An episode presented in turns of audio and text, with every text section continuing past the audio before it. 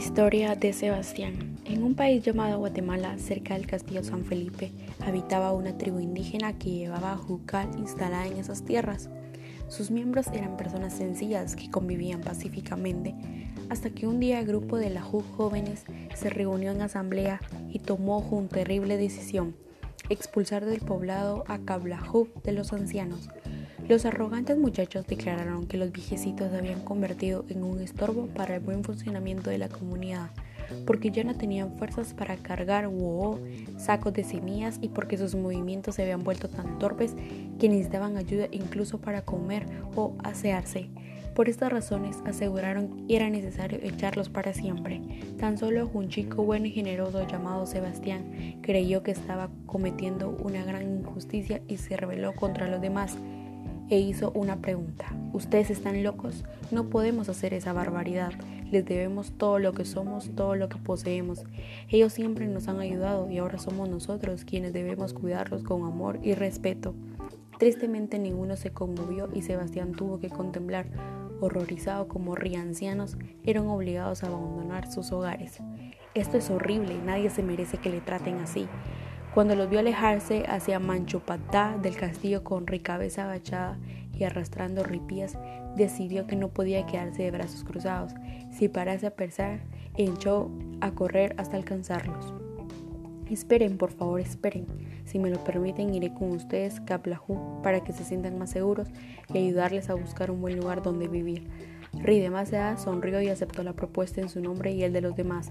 Claro que sí, Sebastián, tú eres un buen muchacho y no un canalla. Agradecemos mucho tu compañía y toda la ayuda que nos puedas proporcionar. Oh no, no me den las gracias. Siento que es mi deber, pero les aseguro que lo hago con gusto. Sebastián se puso chihuach y los dirigió hacia un cálido y hermoso pueblo rodeado de montañas y hermosas familias. Tardaron Cajaí horas, pero mereció la pena. Este es el lugar elegido para montar el nuevo poblado. La tierra es fértil, ideal para cultivar. Además, está atravesado por un río en el que podremos pescar entre Guaquí y Gucú diario. ¿No les parece perfecto? Rimas anciano reconoció que la elección era excelente. Tienes buen ojo, Sebastián. Ciertamente es un paraje maravilloso. Sebastián respiró hondo y llenó sus pulmones de aire puro. Pues, ¿a qué estamos esperando? Pongámonos manos a la obra.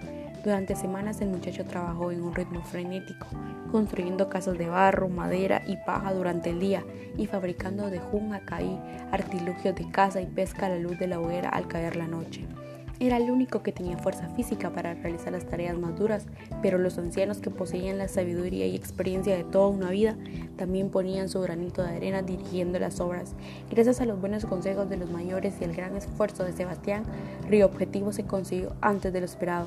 Mientras tanto, en la otra tribu, los Lajú jóvenes tomaron el mando y todo se descontroló principalmente porque ignoraban cómo se hacían las cosas y no había ancianos a los que pedir consejo. Esto era muy grave, sobre todo si alguien caía enfermo, pues los remedios a base de plantas medicinales solo los conocían los Numamá. Y ahí no quedaba ni Jun, donde, donde antes había paz y bienestar, ahora reinaba el caos. Pasaron unos años y Sebastián se convirtió en un adulto sano y fuerte. Su vida con los océanos era feliz y solo echaba en falta una cosa, formar su propia familia. Por esa razón un día decidió expresarle sus sentimientos. Queridos amigos, saben que soy muy dichoso aquí, pero la verdad es que también me gustaría casarme y tener hijos. El problema es que en este poblado no hay ninguna mujer. Como ustedes son como mis padres, quiero pedirles permiso para ir al pueblo de los Lajú jóvenes. Quién sabe, quizás ahí pueda conocer a alguna chica especial. Rick, siempre daba el visto bueno, le dio una palmadita en el hombro y expresó su conformidad. Por supuesto que tiene nuestra aprobación. Nosotros te adoramos, pero es normal que quieras enamorarte, casarte y tener hijos. Anda, ve y busca a esa esposa que tanto deseas, pero por favor ten mucho cuidado. Matios, muchas gracias, les llevaré en mi corazón. Después de repartir un montón de abrazos, Sebastián tomó rumbo a su antigua aldea. Era casi de noche cuando puso un pie en ella y no pudo evitar emocionarse. Oh, más de la años sin ver en el lugar donde nací, pero ¿por qué está todo sucio y destartalado? Me temo que aquí pasó algo raro. Estaba intentando comprender qué sucedía en el instante en el que se le echaron encima ocho hombres que le apresaron y ataron a un árbol. El que parecía el líder le gritó al oído, Te hemos reconocido, Sebastián. ¿Cómo te atreves a volver? Tú que hace más de la año nos traicionaste. Sebastián se percató de que estaba ante el grupo de la jóvenes que había expulsado a los viejitos y se enrojeció de ira. ¡Qué ring los traicioné! Son una panda de desvergonzados y cobardes. Suéltame ahora mismo. El jefecillo se rió y dijo en tono burlón. Uy, sí, creerás que soy tan tonto. Ahora mandamos nosotros y mira por dónde eres nuestro prisionero. En cuanto amanezca tendrás tu merecido. Dicho esto, se alejaron unos gualajúmetros y se sentaron en corro, a comer y beber sin medida. Aprovechando que estaban entretenidos y no le hacían ni caso, Sebastián trató de liberarse, pero las cuerdas apretaban demasiado. Estaba a punto de resignarse cuando entre las sombras apareció una mujer de ojos negros y cabello rizado hasta la cintura que sin hacer ruido se acercó a él y le susurró, ¿quién eres tú y qué haces a todo un tronco? Sebastián también le contestó en tono bajito, me llamo, Sebastián y crecí en este poblado, pero cuando hace más de la juga años desterraron a los ancianos me fui con ellos.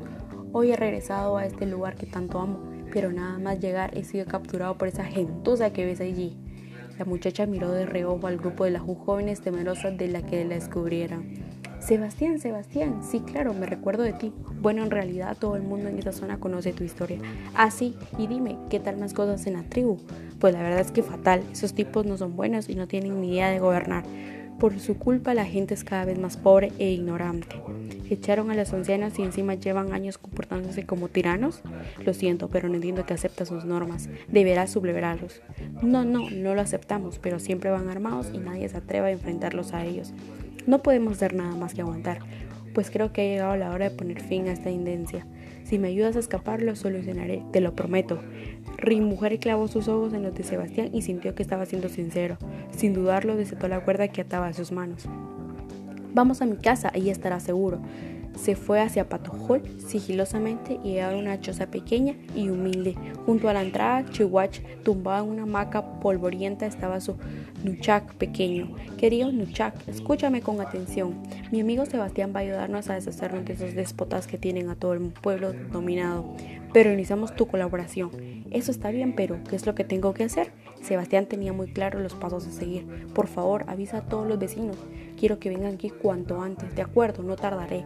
Gucú minutos después decenas de personas escuchaban el discurso de Sebastián bajo la pálida luz de la luna. Amigos, este era un pueblo próspero hasta que un día los jóvenes se hicieron con el gobierno. Han pasado la JUG años y mirar el resultado. Son infelices y hemos vivido peor que antes. Todos asintieron con la cabeza reconociendo que lo decía era cierto.